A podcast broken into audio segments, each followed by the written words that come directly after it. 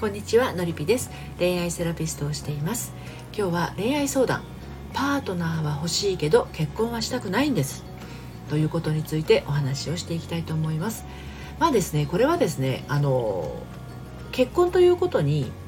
とらわれたくないのに結婚のことを考えちゃうっていう人だと思うんですよね。うん、なので自分の中でですねあのパートナーが欲しいっていうところをあのしっかり持ってるんだったら本当にねどんな形でも大丈夫です。あの自分がそこに安らぎを感じられてねそこに悩みがないのだったらあのどんな形でも大丈夫だと思います。別にあの入籍にこだわらなくてもいいんじゃないかなと思いますね。ただどうしてもその形にとらわれてしまいそうになってるとしたらねそれはもうあの世間的な問題というよりは自分の中の問題なので私は私でいいとか私はこれでいくとかそういったその自分の中の真の部分がなかなか自分で許可を出せないっていうところにつながっていくのではないかなと思います。あの自分のやろうとしていることとか自分の考えていることを、えっと、自由にしてはいけないというような縛りをねなんかこう誰かの許可を得なければいけないんじゃないかとかこのままこういうふうにただパートナーだけだったら周りになんか言われるんじゃないかとかあ周りにどう思われるんだろうかという周囲の視線が気になってしまうっていうこととあとは親ですね。お母さんに何て言われるだろうとか両親に反対されるとかね。そんな中途半端な状態って言われちゃうとか。でも本人が中途半端って思ってなかったら全然いいわけでね。からあの自分がどうしてそういう結婚という形ではなくってパートナー形式が取りたいのかっていうのがもうちゃんとあるにもかかわらずうんなんか周りの視線が気になってしまってそれを貫けないっていうのは苦しいですよね。なんで、まあ、自分の考え方に自信が持てないっていうのはあの自分の評価を周りに委ねてるということにもつながってしまうのであの人から褒めてもらった時だけ自分はすごいんだって感じるのではなくってね、まあ、それももちろん大事な要素ではあるんですけど自分が自分を褒めてあげる。こんなにできたねみたいなことを、まあ、よく聞くと思うんですよね。えーと、と自分で自分を褒めるって。例えば歯磨きできた私偉いみたいなね。そんなん誰だってできるじゃんって思うかもしれないけど一番最初はできなかったと思うんですよ。あなたがまだ赤ちゃんだった頃はお母さんに磨いてもらっていてで最初の頃は自分で磨くにしてもちゃんとうまくきれいに磨けてなかったでしょうし。今自分ができていることの初めてやったことって大抵のことは最初はえーとどうやるんだっけ？ってね自分なりにあの工夫して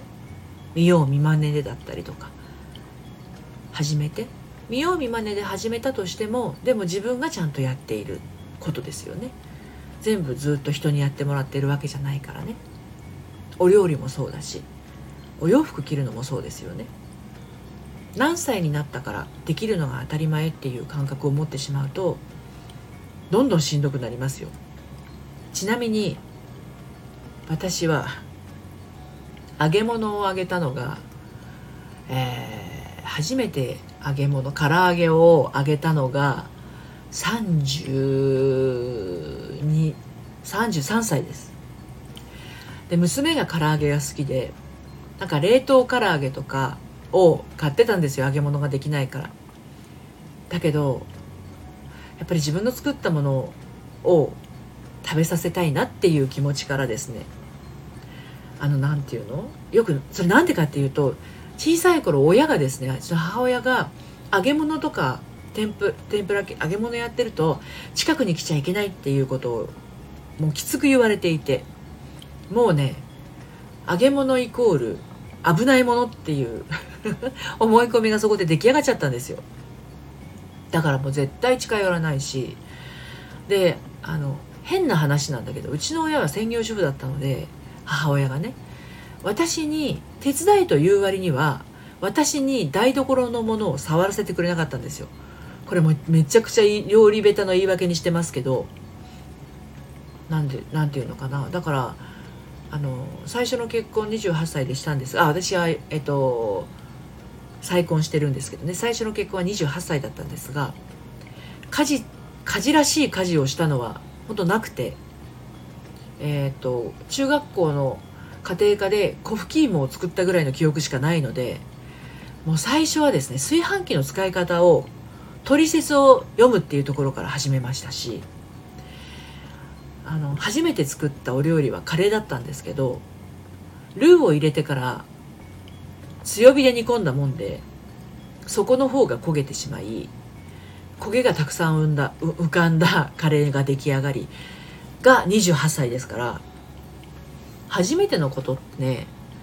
あのそんな風になっちゃうんですよで話がそれちゃいましたけどなのでパートナーは欲しいけど結婚はしたくないんですっていうのものもそういうふうにしている人も当然いますし自分がそれをやろうとするのは初めてかもしれないんだけどやってみなければ分かんないんですよこれも。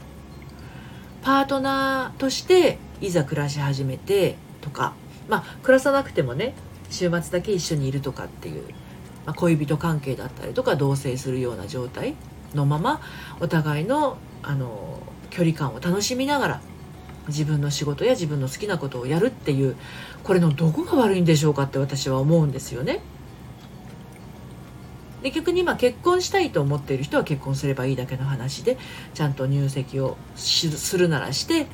あの子供を作るなら作る。でそれも一つの生き方ですし。それが一つの生き方なら別の生き方もあるわけで。でまだもう一つありますよね。結婚しないパートナーもいなくても大丈夫っていうもう一人で大丈夫っていう生き方。